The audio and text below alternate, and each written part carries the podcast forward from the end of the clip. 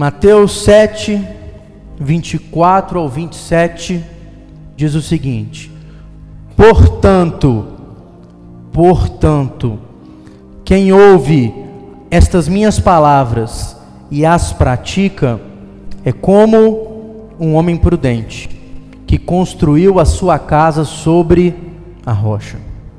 Caiu a chuva, transbordaram os rios, sopraram os ventos e deram contra aquela casa. E ela não caiu, porque tinha seus alicerces na rocha. Mas quem ouve as minhas palavras e não as pratica, é como um insensato que construiu a sua casa sobre a areia. Caiu a chuva, transbordaram os rios, sopraram os ventos e deram contra aquela casa, e ela caiu, e grande foi a sua queda. Amém. Curva sua cabeça, nós vamos orar. Senhor, nós saímos aí dos nossos lares, cada um parou um pouquinho, meu Deus, do seu dia, do seu tempo e reservou esse momento para estar diante do Senhor. A gente veio aqui para juntos cantar, para juntos adorar o Senhor, para juntos, Deus, receber, meu Deus, um direcionamento pela tua palavra. Nos dá entendimento, nos dá a luz do teu Santo Espírito pela tua palavra. Se há, meu Deus, alguma coisa em nós que tem sido dificultador, impedimento à ministração da tua palavra, tira de nós. Esse tempo, Pai, é tempo para ouvir a tua palavra. Esse tempo é tempo para entender o Evangelho, entender aquilo que o Senhor tem para nos ministrar. Então fala conosco, que nós possamos receber algo de Ti nesse tempo, Senhor. É o que nós oramos, é o que nós clamamos, é o que nós te pedimos, Deus, no nome de Jesus.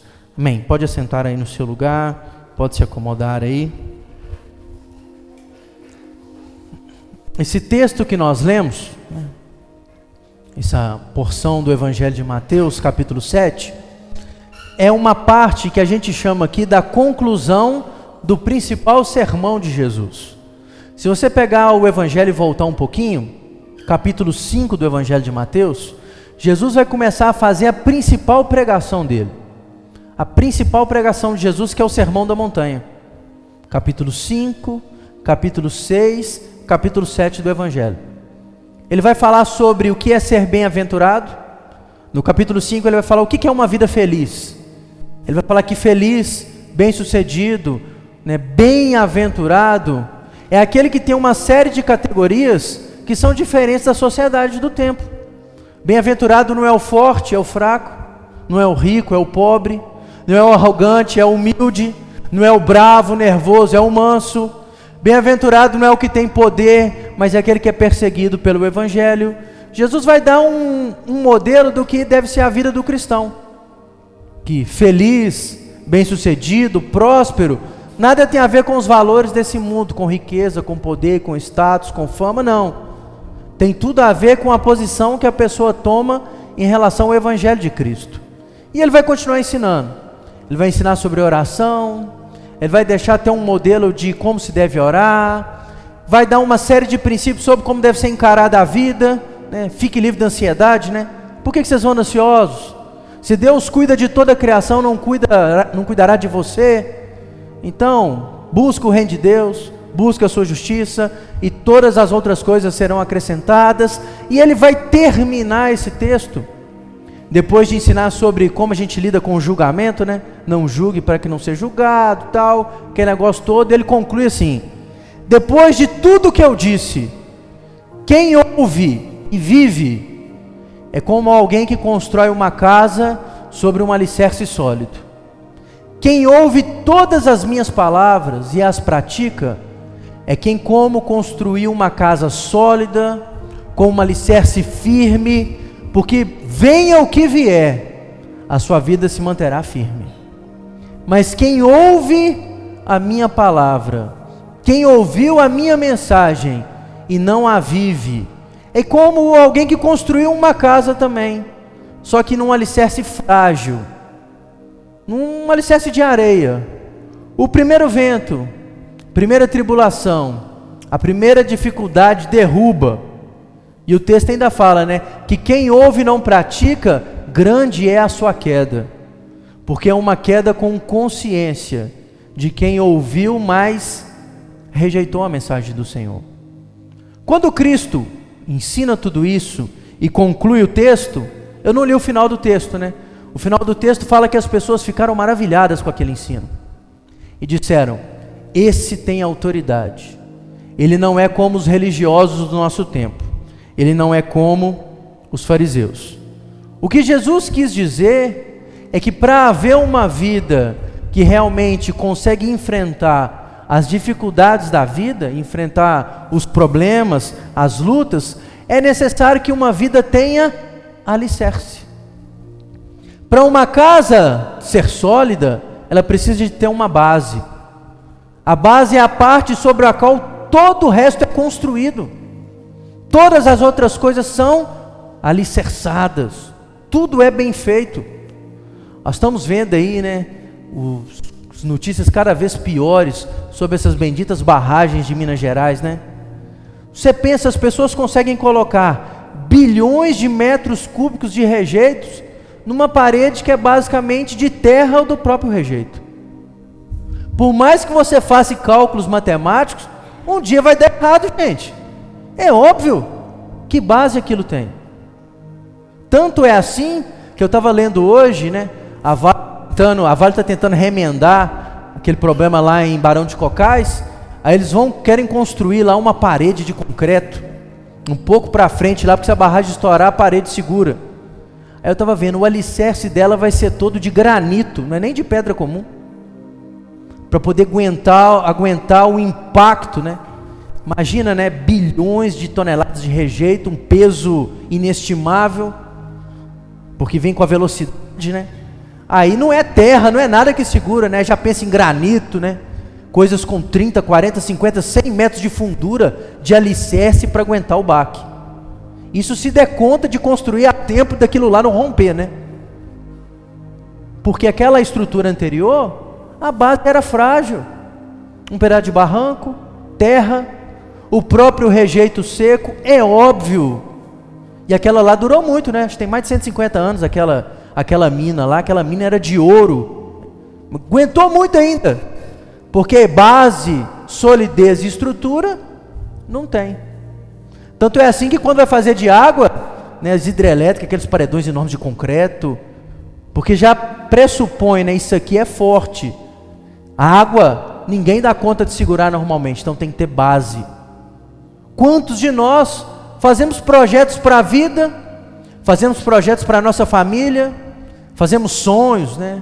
Calculamos, né? Tem gente que gosta de ficar sonhando, projetando, tal. Aí não entende por que, que as coisas não dão certo. Não entende por que, que a vida não anda. Não entende por que tudo que faz dá errado. Sabe por quê? Porque não tem base. Não tem alicerce. Não tem solidez. Irmãos, a base, o alicerce, a solidez da vida não são os seus sonhos, não são os seus projetos, não são os cálculos matemáticos, não são suas redes de contatos, não são seus diplomas, é o Evangelho do Senhor. Jesus falou: aquele que ouve a minha palavra e pratica, a sua vida tem uma base sólida. Mas aquele que não, aquele que ouve e não pratica, pode construir uma mansão, vai cair. Pode ter uma vida bonita, mas não tem base. Quando vier a tempestade, quando vier as dificuldades, quando vierem as lutas, isso cai. Nesse mês a gente tem falado sobre família. E eu quero falar nessa noite como a gente pode construir uma família sólida. Como nós podemos utilizar o Evangelho do Senhor para tirar princípios para que a nossa casa, para que o nosso lar, para que a nossa família tenha alicerce, tenha solidez. Quero pegar quatro princípios. Eu vou chamar aqui de quatro pilares, por isso que eu coloquei aquela imagem. Quatro pilares, quatro colunas, quatro bases para construirmos um alicerce sólido para a nossa família, de acordo com a palavra do Senhor. Jesus diz que quem ouve a palavra dele e pratica tem uma base sólida. Então, se a gente quer que a nossa família seja sólida, firmada e fortalecida em Deus, eu quero pegar quatro princípios aqui para a nossa construção familiar sólida e bem-sucedida. Primeiro, eu chamo esse primeiro princípio aqui de o princípio da consagração. Princípio da consagração. Consagrar, gente, é dedicar. Se você pegar o dicionário, primeiro significado para a palavra consagração é dedicação. Dedicação. Se você quer ter uma família sólida, você precisa dedicar. Você precisa de consagrar a sua família. E a dedicação tem vários níveis, porque a maioria de nós dedica. Mas sabe qual é a nossa dedicação? Questão financeira. Aí a gente trabalha, aí faz hora extra, aí junta dinheiro, né? Aí tem irmão né, que parece mais engenheiro do que qualquer outra coisa, só pensa em construção. Você conhece gente assim? Eu conheço. Tudo é construção. Eu conheço gente que fala, na minha vida tudo eu calculo a quantidade de saco de cimento. Tudo é construir, é aumentar, é laje, é janela, é pintura e vai aquele negócio, né? E o Wesley ri à toa com o depósito lá, né? enquanto tem construção ele está vendendo. Tá. Mas tem gente que dedica a isso. Né? Aí constrói casas. Mas um lar não é feito só de cimento, tijolo, janela, lugar para dormir, não, gente. Um lar não é feito só de cama confortável, TV 60 polegadas, né? Netflix. Um lar não é feito só disso. Muitas vezes nós dedicamos a vida financeira, mas deixamos de consagrar, de dedicar uma série de outras áreas no nosso lar. Aí o lar fracassa. Sabe por quê? Porque muito dessa nossa dedicação tem mais a ver com o nosso egoísmo, com aquilo que a gente quer, não com aquilo que a nossa casa, que o nosso lar precisa. Nós temos preocupação com a vida financeira. Quantos falam assim, não, eu quero ter uma vida melhor do que os meus pais? Ele só pensa na questão financeira. Só pensa na casa, só pensa no carro, só pensa nos bens, aí se dedica à vida financeira e daqui a pouco tem uma casa bonita, mas não tem ninguém para morar lá dentro. Quantos eu conheço assim? Uma casa bonita, confortável, cama, TV, tem tudo arrumado, mas não tem ninguém lá, só ele. Porque a casa foi construída e o lar foi destruído. Por quê? Porque não houve dedicação, não houve investimento, não houve cuidado, cada um preocupado com si mesmo.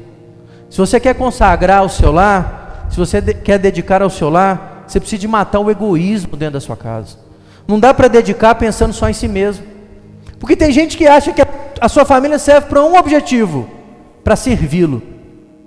Aquela pessoa que entra dentro de casa, normalmente esse costume é dos irmãos, né? O irmão já chega, aí já tira o sapato fedorento e deixa na porta de casa. A irmã depois que pegue, né? espalha as roupas tudo, quer água na mão, café na mão, prato na mão e vai dormir. Porque eu estou muito cansado. O sujeito é incapaz de pensar na esposa, que está com as palavras até entaladas aqui na garganta, porque não conversou com ninguém o dia inteiro, né? Doido para chegar alguém cá para conversar. Aí chega o marido, ele já dá um grito, porque aí o grito é o sinal, não converse comigo. Aí depois ainda fala, reclama de barriga cheia, eu dou tudo. Dinheiro não é tudo na vida, não, gente. Eu falo, infelizmente, a nossa geração só consagra a vida financeira, só se dedica à vida financeira. E a dedicação do tempo?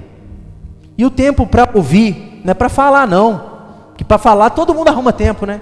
E o tempo para ouvir? Eu falei isso aqui nessa manhã. E o tempo que o pai não separa para parar e conversar com o filho? Muitas vezes o pai quer até conversar com o filho, mas quer conversar dos seus assuntos.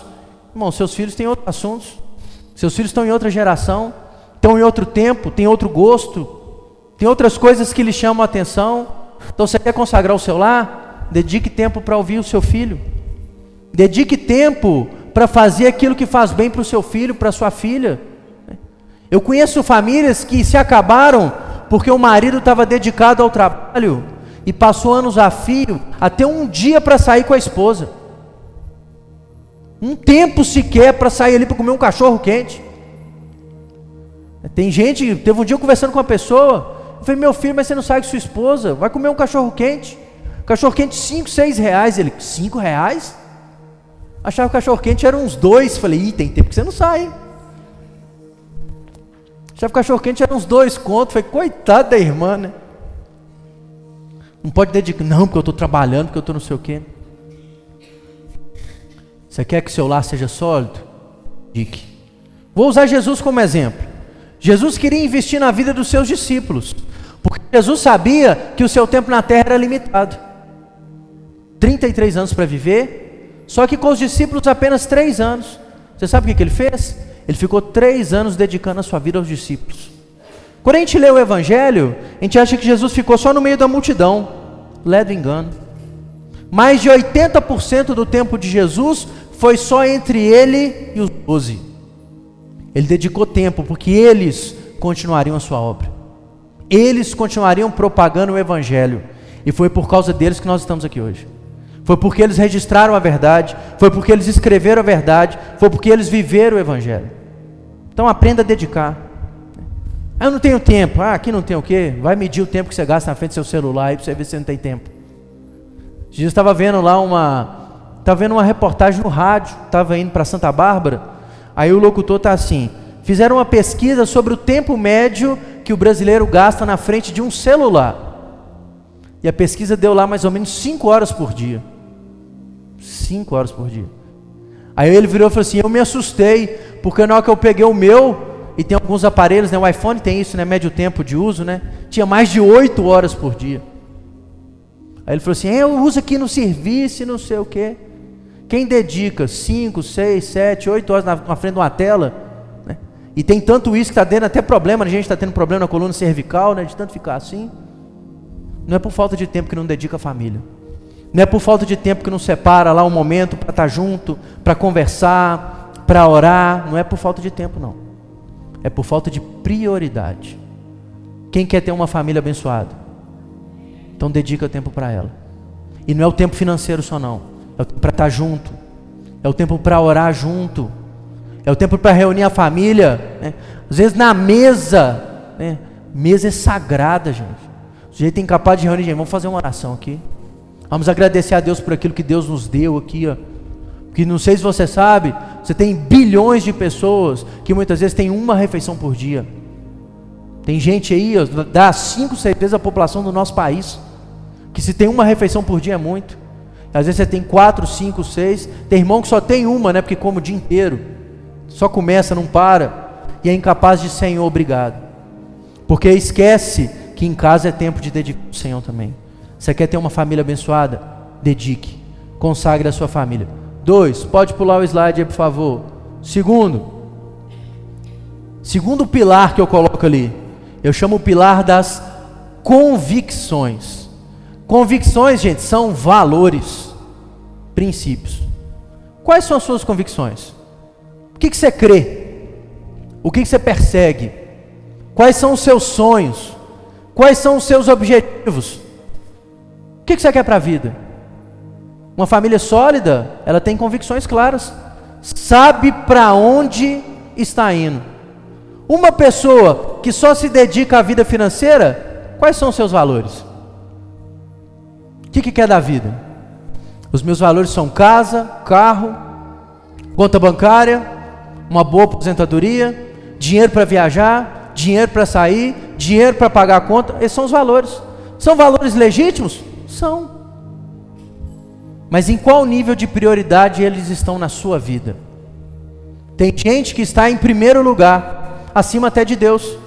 Até o ponto de Jesus falar que não dá para servir a Deus e as riquezas ao mesmo tempo. Porque senão se agrada um e desagrada outro. E normalmente o cristão que serve a dois senhores, ele vai desagradar é a Deus, não as riquezas. Quais são os seus valores? Quais são os seus princípios?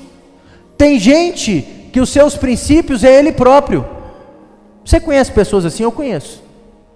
Os seus princípios é o que ele acha. Então o que ele acha está acima de tudo e de todos.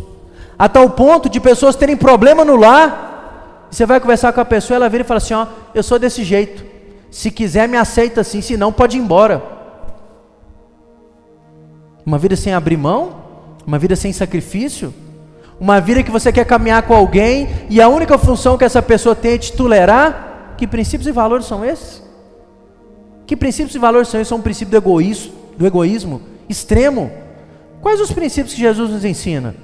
Uma família sólida tem como princípio o amor. E o amor aqui, irmãos, não é o sentimentalismo, não. O amor aqui é fazer para o outro aquilo que ele precisa, pouco importando se vai te devolver ou não. O princípio cristão é o princípio da misericórdia, é se colocar no lugar do outro, tentar entender a dor do outro. O princípio cristão é o princípio do perdão. Quantas famílias são destruídas porque não exercem o perdão, porque não ministram o perdão, que é um princípio cristão, princípio do cuidado. Quantas pessoas estão dentro de uma família preocupados em quem vai cuidar dele, mas ele não se preocupa com ninguém, não cuida de ninguém. Quais são as convicções? Quais são os seus valores? Quais são as suas prioridades? Elas vão determinar o sucesso ou fracasso, o sucesso ou fracasso da sua família. E infelizmente a gente vai fazendo as coisas, vai fazendo. E depois que tudo der errado, a gente olha para trás e fala assim: é, eu podia ter feito diferente. Depois do leite derramado, você vai conseguir fazer para frente, mas muitas vezes o para trás já ficou. E tem gente que ouve o Evangelho, tem gente que está ouvindo a palavra, tem gente que está ouvindo o que Deus tem falado e vai deixando passar. E as coisas vão de mal a pior, mas ele prefere que acabe do que dar o braço a torcer para mudar. Ele prefere que tudo se destrua, mas ele não quer mudar suas convicções, os seus valores de acordo com o Evangelho. Paulo fala que a vida cristã é uma vida que passa pela renovação da nossa mente, dos nossos valores, dos nossos princípios, das nossas convicções. Não dá para viver uma vida cristã baseada no Evangelho, ter uma família de acordo com a vontade de Deus, com os princípios desse mundo com a ganância, com o, com o egoísmo, com a vingança, com o rancor, com o ódio. Isso nada tem a ver com o Evangelho. Nada. Com a arrogância, com a prepotência, com o orgulho, com a soberba. Pessoas que acham que por si mesmos fazem tudo, resolvem tudo. Isso não tem a ver com o Evangelho, não. E não tem família que se subsiste assim. Tem família que até vai, né? vai. Mas a tal ponto de uma coisa que o ente querido mais deseja é que o outro suma da sua frente.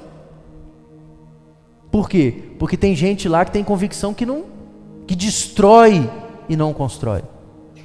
Uma família que é construída sobre a rocha é uma família que tem convicções claras, princípios de acordo com o evangelho que fazem essa família subsistir em meio às dificuldades da vida. Terceiro, pode pular aí. Terceiro, compromisso. Me chama a atenção o seguinte: a pessoa vai casar que, que ela faz? Não, vamos voltar atrás, né? A pessoa começa a namorar. Aí já arruma um anel e põe no dedo. Aí noivo, troca o anel. Casou, aí vai lá põe um anel bacana, assina uma papelada, troca um tanto de palavra. Está assumindo compromisso com alguém, gente. Compromisso. Né? Faz lá, quando você assina lá no cartório lá, tem um tanto de regra que você assinou lá. Ó. Quando vem na igreja, o pastor faz um sermão e você está assumindo um compromisso diante de Deus e das pessoas. Até que tem gente que ainda até fala assim: não, eu não quero casar, não. Migado com fé, casar é. Mas você sabe qual é o princípio que passa por trás disso? Esses dias eu estava conversando com uma pessoa.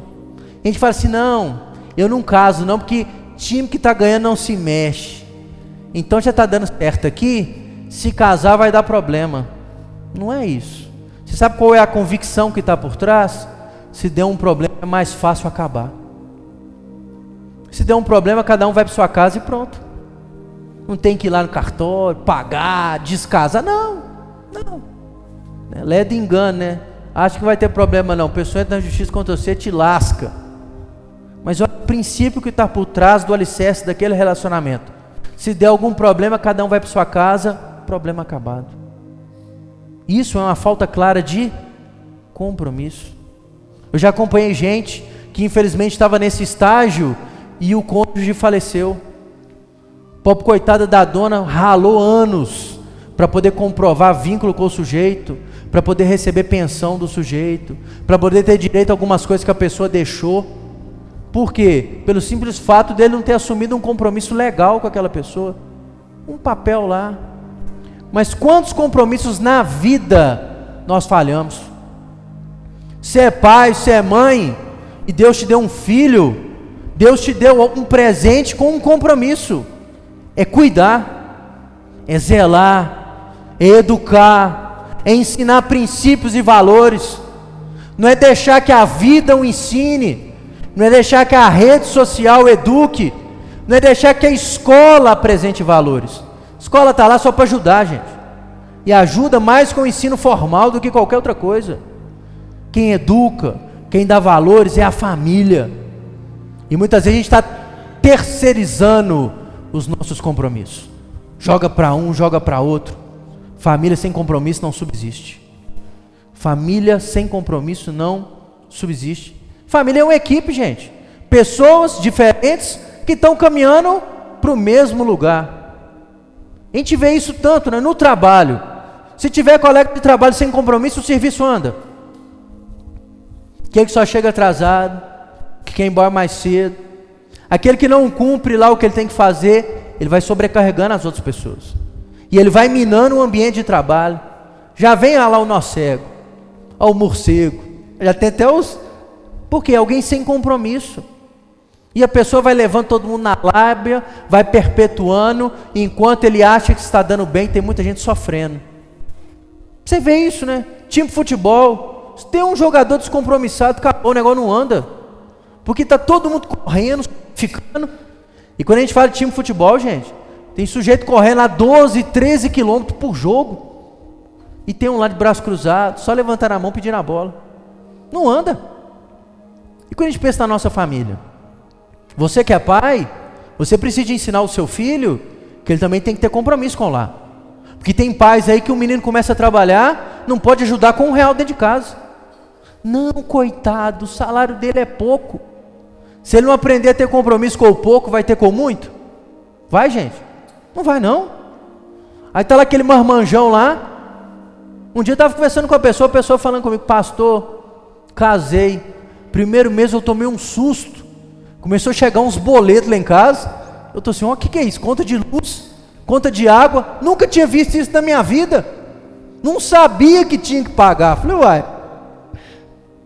Ou sua cara tinha um gato violento, ou você não aprendeu que a vida a dois tem compromisso.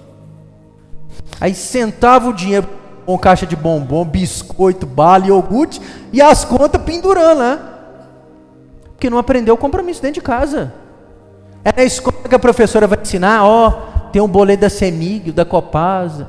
Aquele cartãozinho que você passa lá, tem que ter dinheiro lá. Não é na escola, não, é no lar. E a gente ensina isso é de cedo, é de pequeno.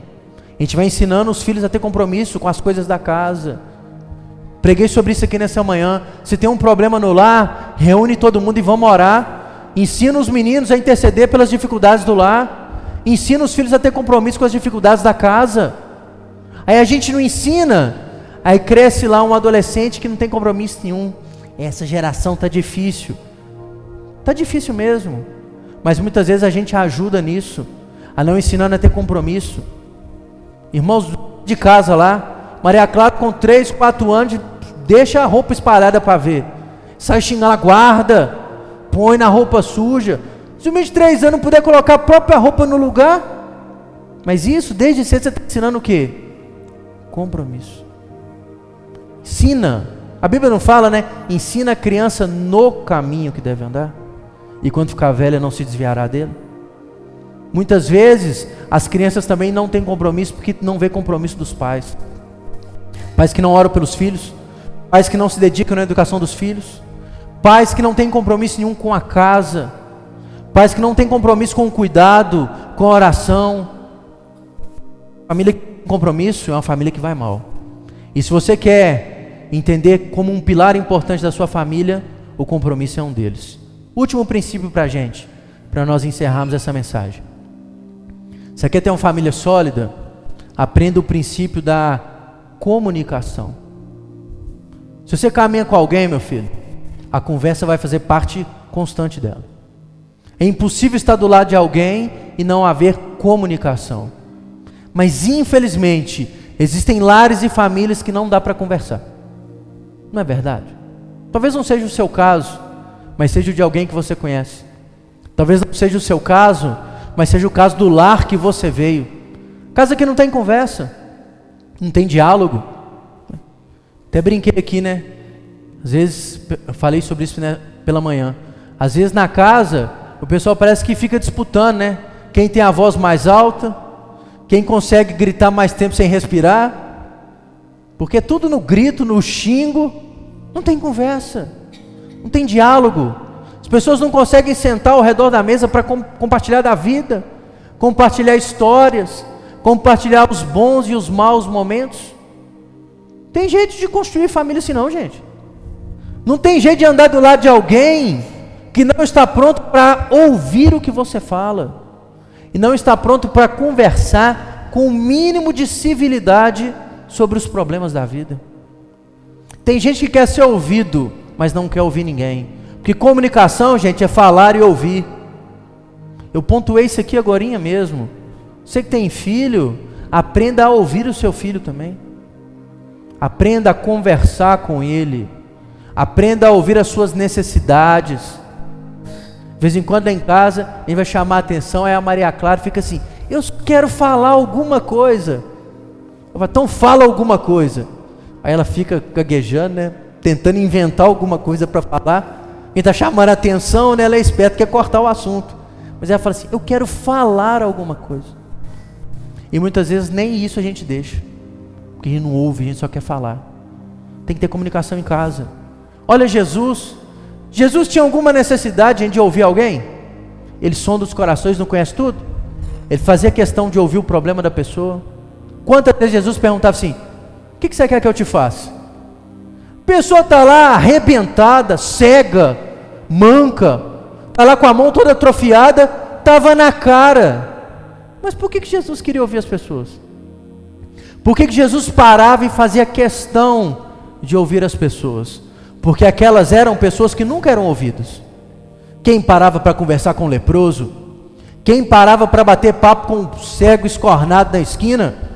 Quem parava para dar ouvidos para o coxo? Ninguém. Ninguém. Não parava para ajudar. Que dirá para conversar?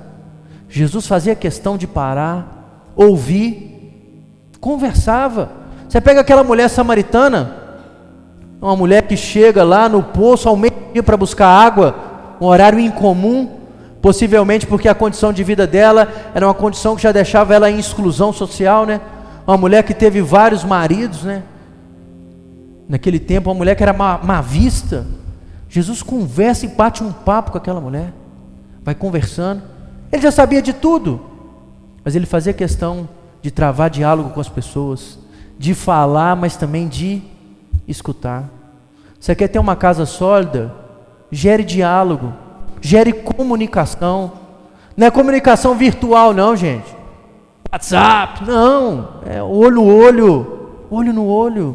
Conversar da vida, é chegar em casa, contar o que passou no seu dia, mas saber o que as pessoas passaram.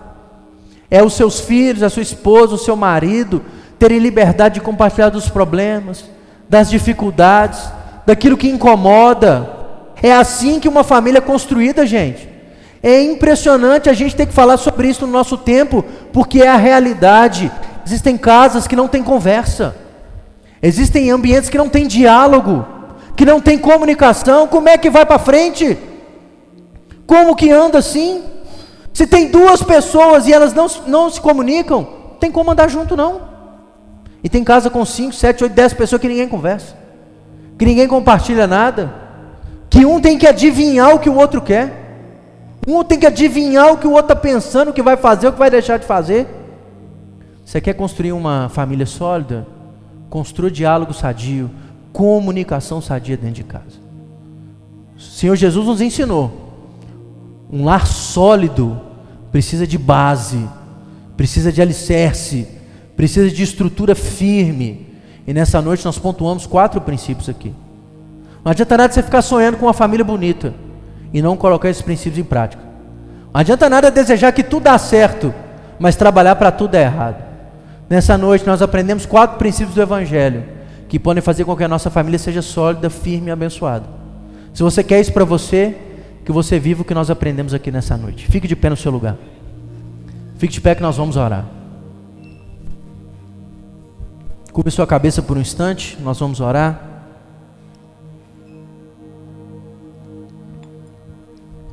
Nós aprendemos aqui quatro pilares: dedicação, convicção, compromisso, comunicação. dedicarmos às coisas certas, termos princípios e valores claros, assumir um compromisso com a nossa casa, com o nosso lar, gerar comunicação e diálogo dentro de casa. Quatro princípios para a nossa família ser sólida. Se você identifica que tem falhado em algum deles, que você possa assumir um comprometimento para mudar isso a partir de hoje. Não fique esperando, não, faça a sua parte no processo. Dedique-se às coisas certas, ensine e pratique valores claros na sua casa, assuma compromisso com seus queridos e gere comunicação sadia na sua casa.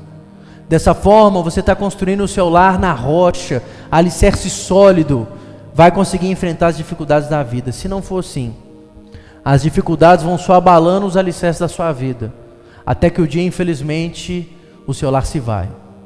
Quero orar por todos nós, Senhor. A tua palavra foi ministrada sobre nós. Nós pegamos aqui nessa noite, Pai, quatro verdades para a nossa vida familiar.